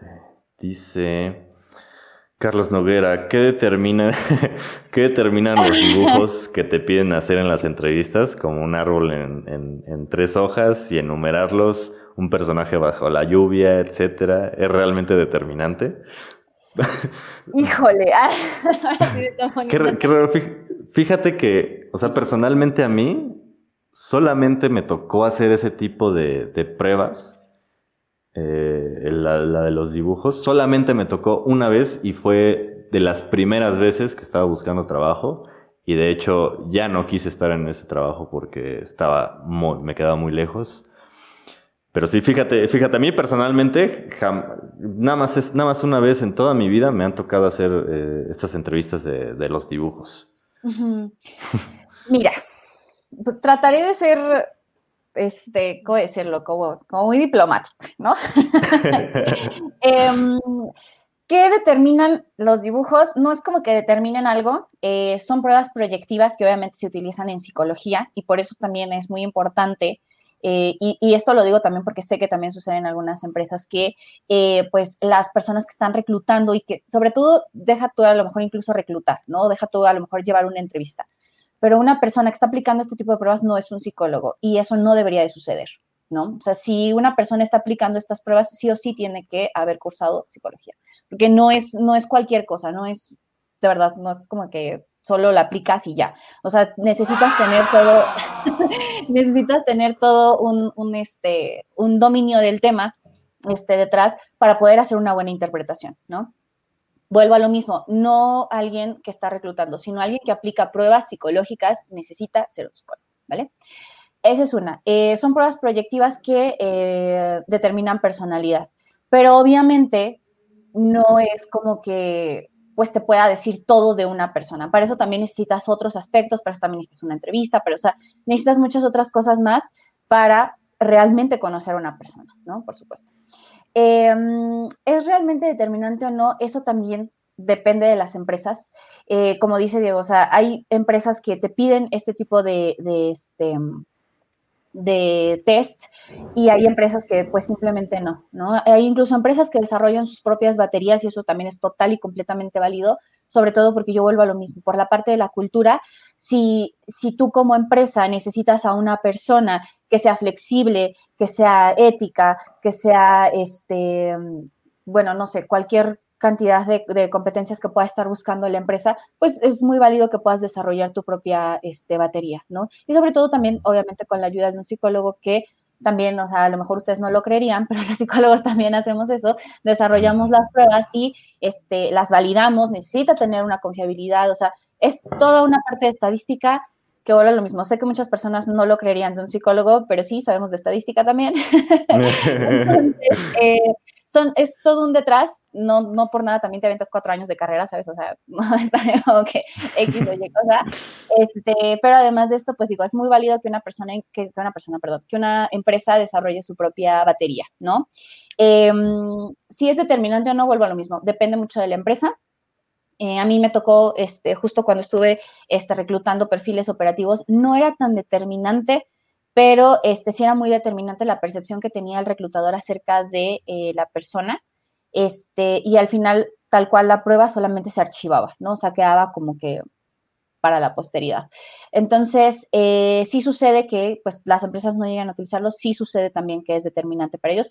Todo depende de la cultura, de la persona que está encargada del área, eh, o sea, de muchos factores como para decir sí o no, este, me va a ayudar esta, este test, ¿no? Eh, pero pues en general también pensaría que ya son, mm, ¿cómo decirlo? Como pruebas muy obsoletas. Este, pues sí. o sea, pensaría eso porque hay muchas otras pruebas, o sea, sobre todo como está mencionando estas, hay muchas otras pruebas que te pueden ayudar a, este, a determinar un poco más y, ir un poco más a fondo en, la en la personalidad de una persona, este, y no necesariamente son estas, ¿no? O sea, yo pensaría que eh, si una empresa aplica estas este, pruebas, no es una empresa que esté completamente actualizada. Sí funcionan, eso también se los puedo decir. son, son pruebas que sí te dicen este, mucho de una persona, pero sí necesitas otros aspectos como para poder tener toda una imagen del perfil y, del aplicante. Interesante. Y nuevamente, creo que sería como nuevamente, ojo, porque igual son como nuevamente pequeñas banderas, digamos, rojas que te dicen y te hablan de la empresa. También cosas que te hacen pensar de verdad si quieres, por ejemplo, pertenecer o no. Son como eh, esas, acciones que te ponen a pensar si seguir o no, ¿no? Dice Cristian del sitio, un poco tarde, pero aquí andamos, luego veré eh, el live.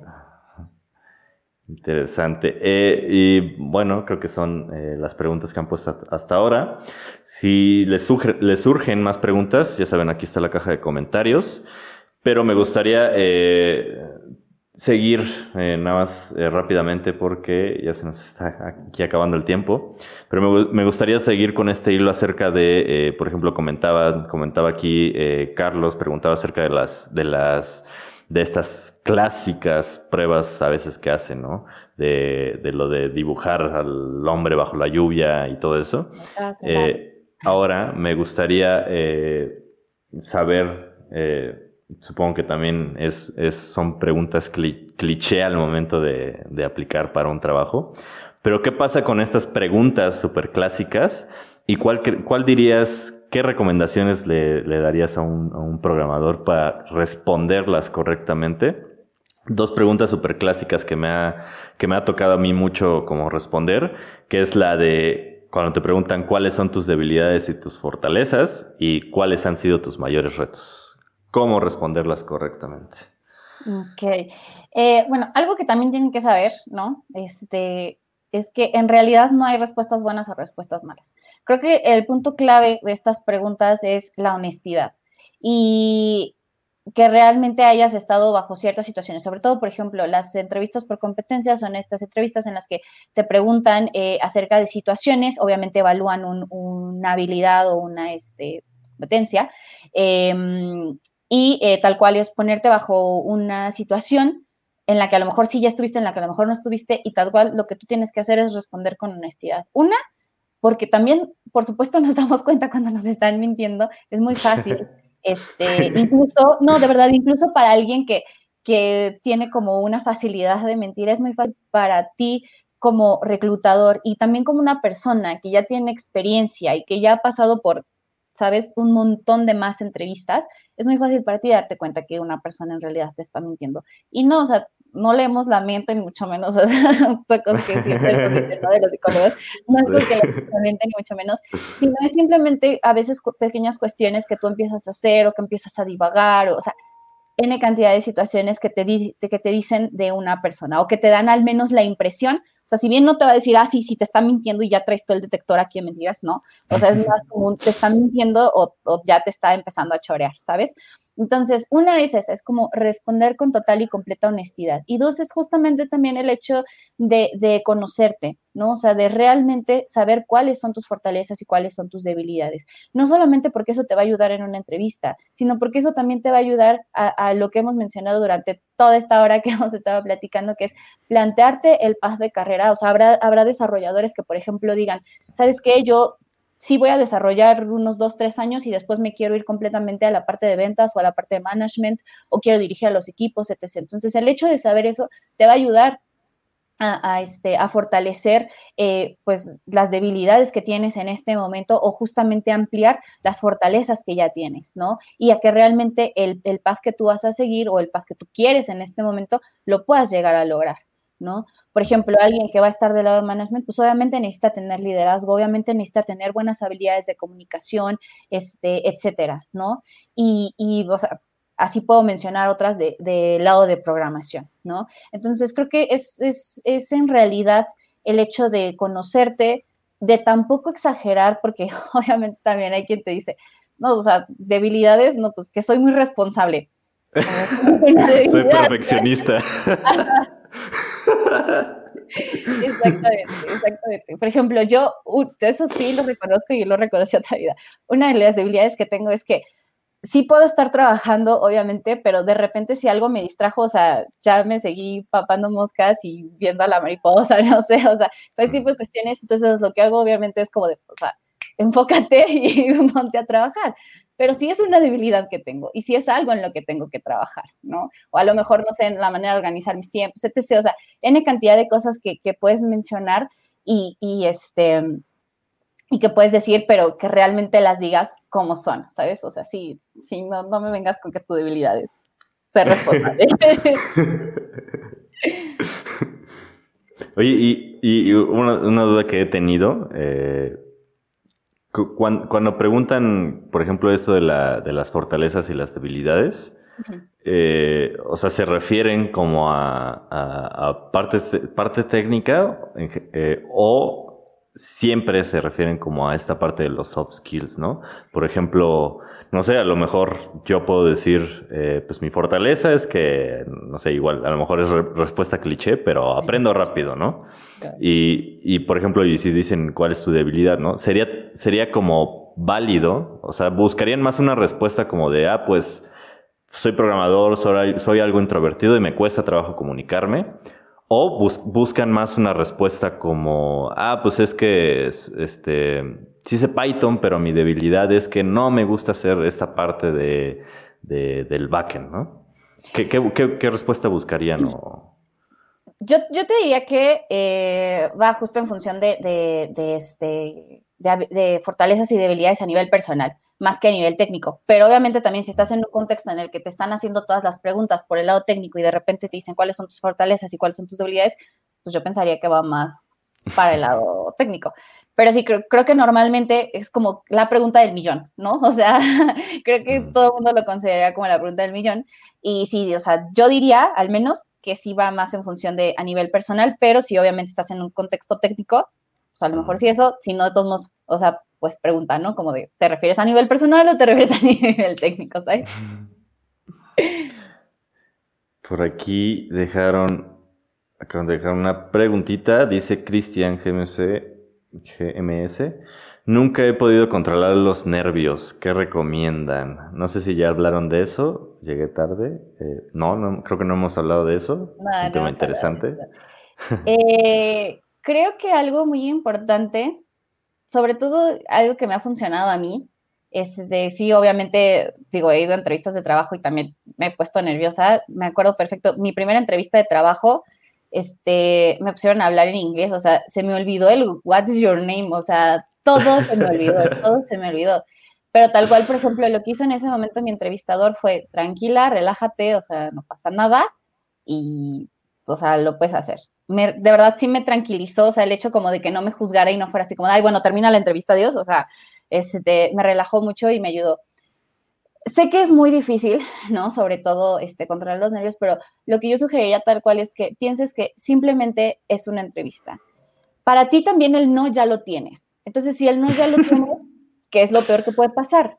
Yo sé que obviamente tú quieres ir por el sí, ¿no? O sea, y sobre todo si es como el trabajo de tus sueños, es como, ¡ay, me pone nervioso, ¿no? O sea, me voy a poner mal aquí, voy a, voy a vomitar o algo así, no sé. Este, sí, o sea, entiendo que puede ser muy complicado, pero tal cual piensa, simplemente es una entrevista y el no ya lo tienes.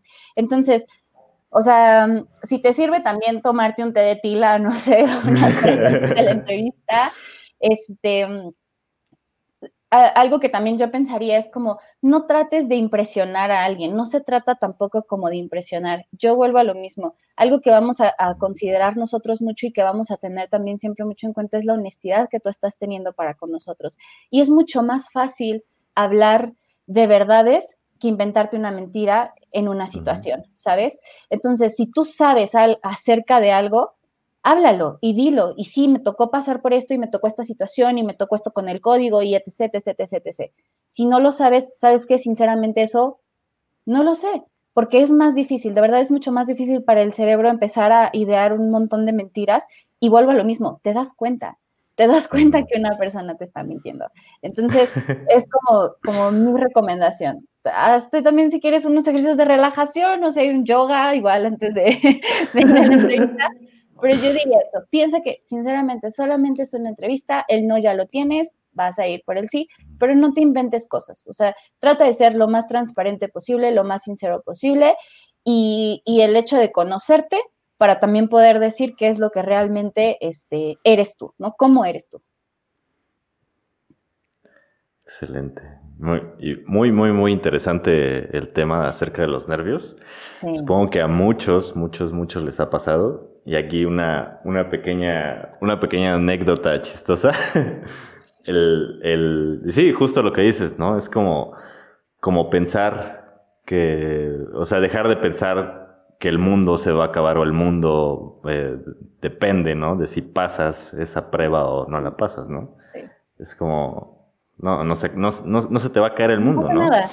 Y, y a lo mejor, y a lo mejor les ayuda saber esta, esta pequeña anécdota Y esto me pasó eh, hace, eh, sí, creo ya como año y medio. De hecho, me pasó justo en una de las primeras entrevistas del, del, de los primeros clientes para aquí donde, donde me reclutaste, Mitzi, que no sé si te lo llega a contar, pero de verdad, o sea, en la parte técnica me puse, me puse tan nervioso, me puse tan, tan, tan nervioso una vez, eh, porque me estaban hablando en inglés unas personas de, de este, que no, no les entendía bien el acento. De Londres, ¿no? Ajá, no, de, fueron este, asiáticos. ah, ya sé de dónde. y, y, sí, y, la verdad digo, a lo mejor es como cosa, percepción personal, pero o sea, como su forma de hablar, su, acento, hasta era como, ¿me están regañando o me están hablando, no? y y me, me empecé a poner como nervioso, ¿no? Y me puse tan, tan, tan nervioso que olvidé algo, algo, algo tan, tan, tan, tan básico y tan fundamental en lo, lo de programación que al momento de querer escribir un for, eh, lo escribí, escribí, la manera en la que la escribí, la escribí al revés, ¿no? Y, es como, y luego de darme cuenta de, cuando la escribí mal, me puse todavía más nervioso porque dije, ya, aquí, aquí quedé, ¿no? Porque ya, pues sí, esto es fundamental y no lo sé, van a decir, ¿qué estoy haciendo? Van a, van a preguntarse que cómo es que logré llegar ahí, ¿no? Pero sí, sí, si les llega a pasar eso, solo acuérdense que, este, que pues sí, aunque lleves eh, seis meses o lleves seis años, cinco años programando, te pasa, ¿no? Y pues, take it easy.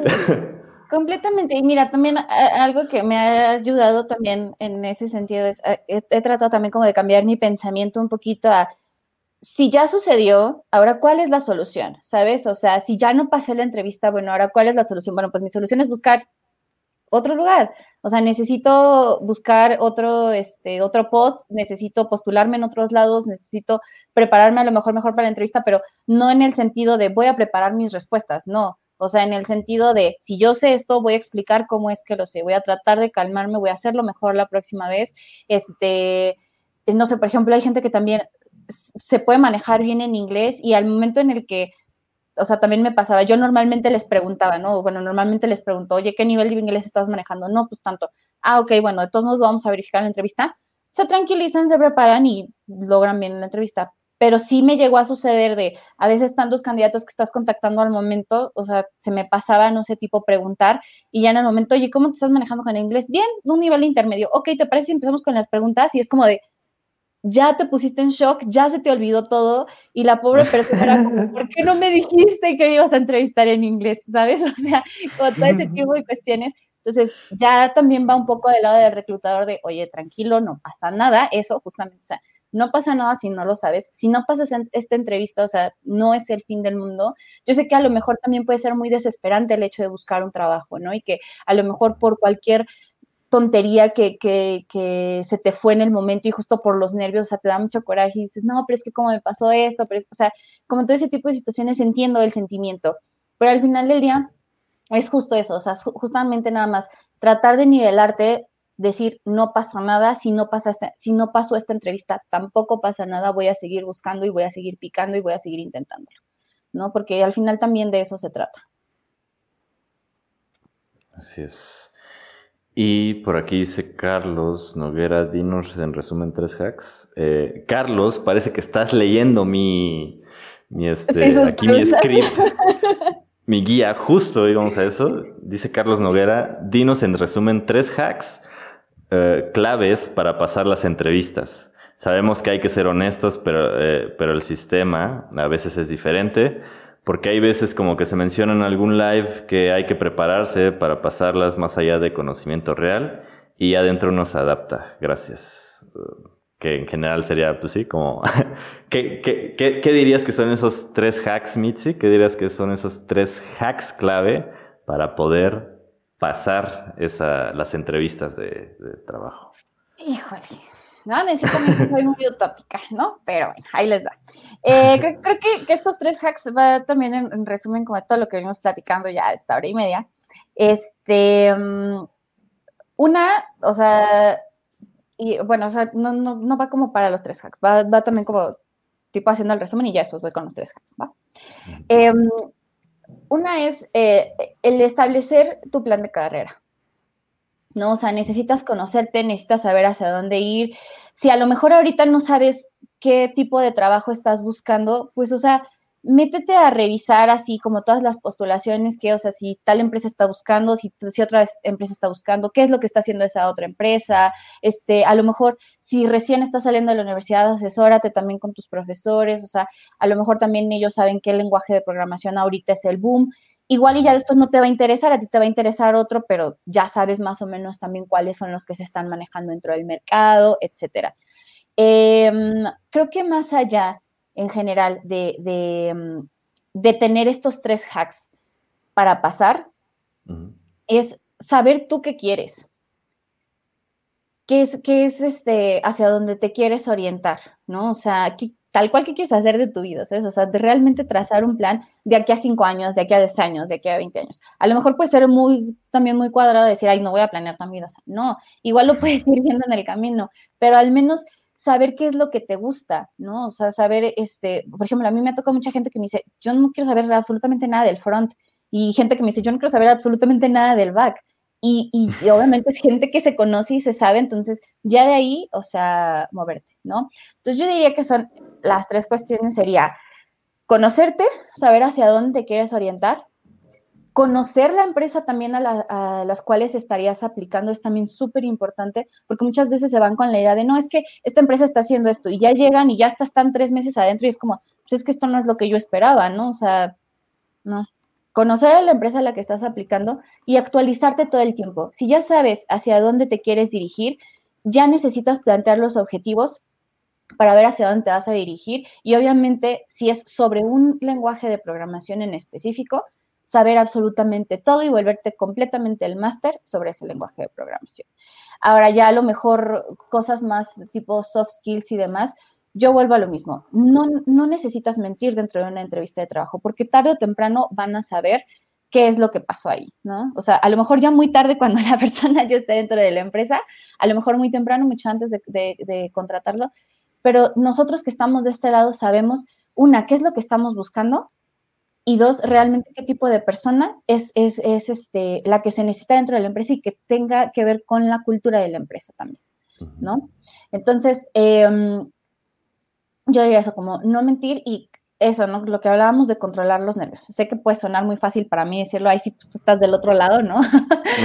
Pero, este, pues eso, ¿no? O sea, saber que no pasa nada y que también a lo mejor si no está sucediendo en este momento es porque necesitas otra cosa más que todavía necesitas trabajar. A lo mejor justo necesitas trabajar en tu timidez porque también, por supuesto, este, he tenido gente que es muy introvertida, he tenido gente que es muy extrovertida, etc. O sea, N cantidad de personas. Eh, a lo mejor son, son cosas que tú ya vas identificando poco a poco y que sabes que son las... Este, las que tienes que eh, trabajar en general, ¿no? Eh, y pues creo que diría eso. Para mí, o, también a nivel personal, es sumamente importante la honestidad. Y vuelvo a lo mismo. Si empiezas a mentir, tu entrevistador se va a dar cuenta que estás mintiendo y va a decir, ¿sabes qué? No. De verdad no saben también la cantidad de, entrevistas técnicas y de feedbacks técnicos que, que, me llegaban así como de, no supo responder esto, pero todo lo que no sabía responder decía, no lo sé, y este es el señority que a lo mejor yo considero que puede tener y sí tiene potencial porque también al momento de preguntarle acerca de otras cosas o su capacidad de aprendizaje o su capacidad de comunicación, también la, este, la pudo decir sin ningún problema. Em, bueno, algo que también estaba pensando como desde que empezamos a hablar del, podcast de este Diego, es ay, ¿qué era? Creo que se me está yendo el wifi. el wifi mental. Este, ay, no, se me, se me fue la idea. Eh, les iba a mencionar como que un aspecto súper, súper importante que, que, también consideraba eh, para la entrevista. No sé, es que, o sea, si me acuerdo se lo voy a decir porque sí, no sé, sí se me fue el wifi. No sé, Pero que era de los soft skills, de, de, la parte técnica del proceso. No, era de los soft skills también. Mm, ah, ya, ya, ya recordé, ya recordé. Sí, también te están haciendo a ti una pregunta, o sea, lo que decía, la honestidad es muy importante, pero también es muy importante ser concreto, porque volvemos a lo mismo. O sea, ustedes pensarán y decir, ay, sí, pues es que este, no me estás poniendo atención porque tienes que, hacer otras mil cosas. no, no es que no te esté poniendo atención, es que ya estás divagando un montón en tu respuesta y obviamente ya se perdió mi atención, ¿sabes? Entonces, el hecho de ser directo en lo que te están preguntando también es muy importante. Y tampoco, o sea, no les estoy diciendo monosílabos. O sea, si tú tienes, vuelvo a lo mismo, si tú tienes la experiencia y sabes que si eres fuerte dentro de X o Y aspecto, dilo, pero tampoco te explayes con, ah, sí, volvemos a lo mismo, no, lo que platicamos también hace un momento de, ay, sí, yo soy el super experto, no, o sea, no está chido tampoco, porque también uno se vuelve lo mismo, uno se da cuenta que no eres el súper experto, ¿sabes? Entonces, ya por más como que quieras así venderte y venderte, venderte, tampoco ya no va a funcionar. Es encontrar el punto medio de contestar lo que te están diciendo, si tienes la experiencia, decir realmente cuál fue tu experiencia y no más. Es, es el, el, ser directo y, y, el poder tener la capacidad de síntesis y decir, esto es lo que está sucediendo, aquí está mi respuesta. Excelente. Y creo que, bueno, podría agregar que igual algo a considerar en esta parte de la honestidad, eh, que digo, a lo mejor entiendo que puede ser difícil para, para, los que empiezan, pero a lo mejor este consejo va para, más para los, los que ya tienen algo un poco más avanzado. Creo que más que, eh, que lo mejor que, que no mentir, eh, o, sea, el hecho de no mentir es como también preguntarse, ¿no? ¿Por qué, por qué estás mintiendo, no? Y si estás mintiendo, ¿por qué en lugar de querer poner esa fachada, lo vuelves realidad, ¿no? O sea, si, si a lo mejor, eh, sí, justo, ¿no? Si, si te quieres vender como el super experto, ¿por qué, por qué, por qué mentir y por qué no mejor llevarlo, a, por ejemplo, a la acción, ¿no? A veces, bueno, yo creo que la acción, eh, las acciones hablan más que las palabras, ¿no? Y supongo justo lo que habla, lo que se preguntó hace un momento acerca de, lo, de lo de GitHub, ¿no? también el hecho, ¿no? De a lo mejor eh, puedes, o supongo yo, o no sé, tú Mitzi, ¿qué, qué, podrás decir al respecto, pero a lo mejor puedes justo ser concreto, decir lo que sabes, lo que, en lo que eres experto, lo que has hecho, y que tus acciones sigan explicando esos detalles, ¿no? A lo mejor puedes decir en pocas palabras todo lo que has hecho, pero a lo mejor en tu GitHub, pues ya tienes los proyectos, a lo mejor, no sé, por ahí tienes un pequeño, eh, un pequeño software a lo mejor que, que, hiciste y pues no, no, es, no, es, no es un Facebook, ¿verdad? Pero a lo mejor puedes decir, ah, eh, hiciste alguna página, algún software, estás ayudando a alguien y tienes 15, 15 usuarios, ¿no?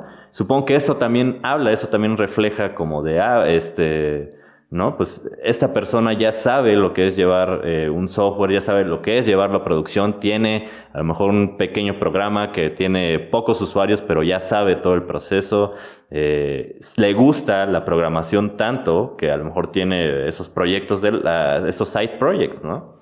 Claro, claro. Y, y sabes, a veces más también que, que, que dártelas, ¿no? Así como de, ay, sí, soy el super experto y tengo todos estos proyectos personales, es también te estás, eh, eh, estás formando tú tu práctica, ¿no? Y justamente también estás diciendo que realmente te apasiona lo que estás haciendo, porque va mucho más allá de elaborar tu trabajo que sí o sí tienes que hacer porque es tu trabajo, ¿no? O sea, va, va, en función de, me gusta tanto que mis ratos libres también lo hago, ¿sabes? Y sí, la verdad es que eso, eso también es, es muy bueno y es, es muy, muy, este, pues muy gratificante encontrarte con esas personas, sinceramente. Y, y también, ojo, eh, ojo con, con, este, con este pequeño consejo, porque, y también se los dije en un pequeño tweet, eh, también vale, vale, supongo yo, o, o no sé, tú, Mitzi, ¿qué, qué, qué, podrías opinar al respecto, pero creo que vale más, por ejemplo, tener, se los decía en un tweet, tener un solo proyecto, pero al que le dediques el tiempo, un proyecto al que ames, un side project que de verdad eh, el, sí, lo mantengas, algo que de verdad esté, no sé, ayudando, algo que de, verdad eh, esté sirviendo, vale más, aunque sea solo uno, a tener los 100 microproyectos del, del clon de Uber, del clon de, de aplicaciones conocidas de los to-do list, ¿no? Los esos como micro, eh, micro proyectitos que en realidad no te están sirviendo, a lo mejor tal vez te sirven como para practicar, pero eso, ¿no? O sea, si, si vas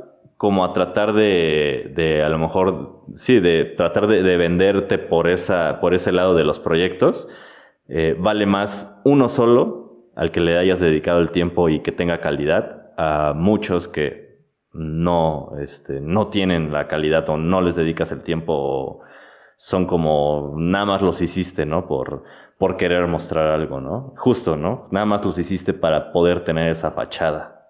Sí, por supuesto. Y además porque también eso demuestra que es, es más que lo que quieres hacer porque por tenerlo, más porque realmente lo hayas querido hacer, ¿no? Sí, la verdad es que sí, o sea, que, como, como decía mi abuelita también, aquí las decía, era el que, el que mucho abarca, poco aprieta, una cosa así. Mm. Entonces, sí, o sea, y, y que también va en función de lo que hemos repetido todo este tiempo, la especialización, porque si al final eres muy bueno y eres muy bueno en una cosa, vale más que a que seas medianamente bueno en cinco diferentes.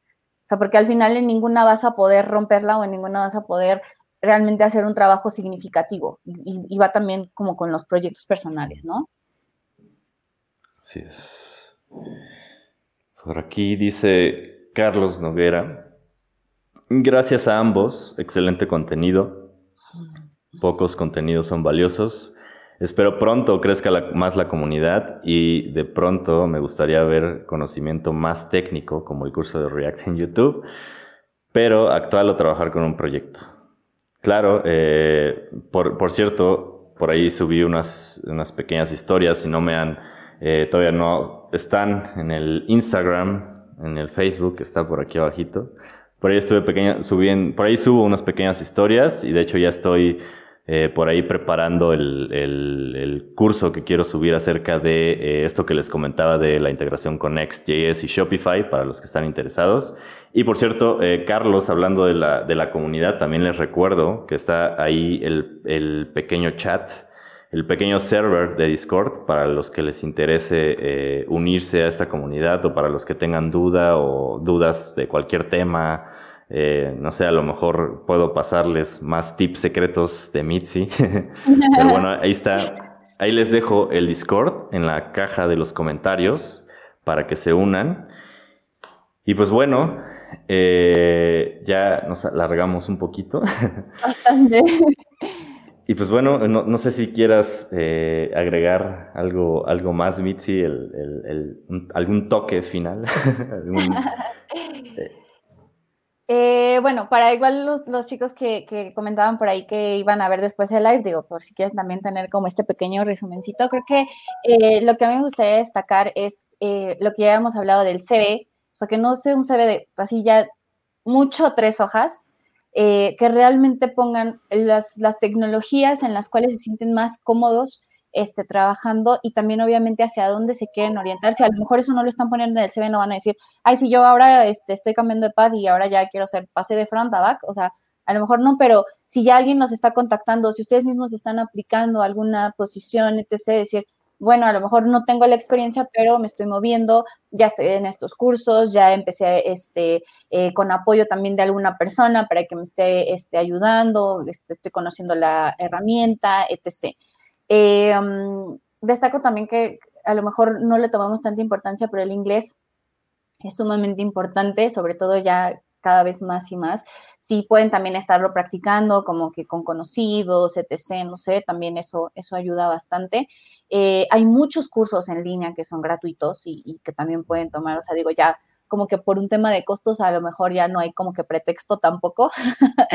este si van a presentarse a una entrevista de trabajo, ser lo más sinceros posible, destacar sus fortalezas y también decir cuáles son las verdaderas debilidades que tienen y, no tratarlas de disfrazar, ¿no? O sea, no las disfracen, sino realmente cuáles son las debilidades, conózcanse de verdad, o sea, prueben cosas que les gustan, más allá del lado tecnológico, creo que también el hecho de que puedan empezar a, tener cierto hobby o, que empiecen a realizar alguna actividad también va a decir mucho de ustedes, se van a conocer y eso les va a ayudar también a decir, ah, bueno, esto sí me gusta, esto no me gusta, o identificar pequeñas cosas, ¿no? Por ejemplo, este, no sé, ¿qué te gusta? Un, un, hobby que a lo mejor tenga que ver con habilidades mentales y decir, híjole, no fui muy bueno en esto, entonces, pues en realidad esta habilidad no la tengo, ¿no? Entonces, el hecho de conocerse es súper importante para que también tengan ustedes las herramientas para poderse vender y tampoco exagerar, ¿no? O sea, equilibrio, equilibrio ante todo. Ajá, o sea, si saben que tienen una fortaleza, sí la voy a destacar, pero tampoco es como, ah, sí, yo te, puedo enseñar, hija, ¿no? O sea, ¿no? ese tipo de, cosas. Entonces, es, es, como lo que yo destacaría. Si en algún momento también tienen alguna duda o demás, también se vale pedir, ¿no? O sea, también se vale levantar la mano y ir con un amigo, y es que, híjole, fíjate que mi CV no me está ayudando, fíjate que ya apliqué en 50 posiciones y no más no. O sea, acudan con alguien que ya está del lado de, este, justo de recursos humanos, ¿no? Que saben cómo se manejan. Este, pero yo vuelvo a lo mismo, creo que la sinceridad es algo que de verdad es invaluable. Y, y, el hecho de conocerse ustedes y saber hacia dónde quieren ir también les va a ayudar mucho para poderse enfocar y poder buscar realmente el trabajo que, en el cual quieren estar, ¿no? Excelente. Pues bueno, eh, vamos a dejarla hasta aquí. Mm, igual a lo mejor hacemos una, una pequeña, pequeña segunda parte enfocado, eh, pues sí, a lo mejor, eh, no sé, por ahí me quedaron un par, un par de preguntitas, pero por cuestiones de tiempo vamos a, a dejarlo hasta aquí. Y pues bueno, muchas, muchas, muchas gracias Mitzi por haber estado aquí y por esos tips de oro.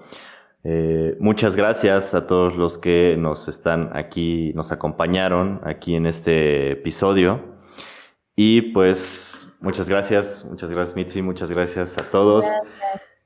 Eh, cuídense mucho, cuídense mucho, les deseo mucho, mucho, mucho éxito. Eh, nuevamente ahí está el Discord por si quieren platicar de cualquier cosa, cualquier duda, cualquier pregunta, tema o quieran que o cualquier cosa que quieran conversar, ahí está el Discord. Muchas gracias, muchas bendiciones, les deseo mucho éxito.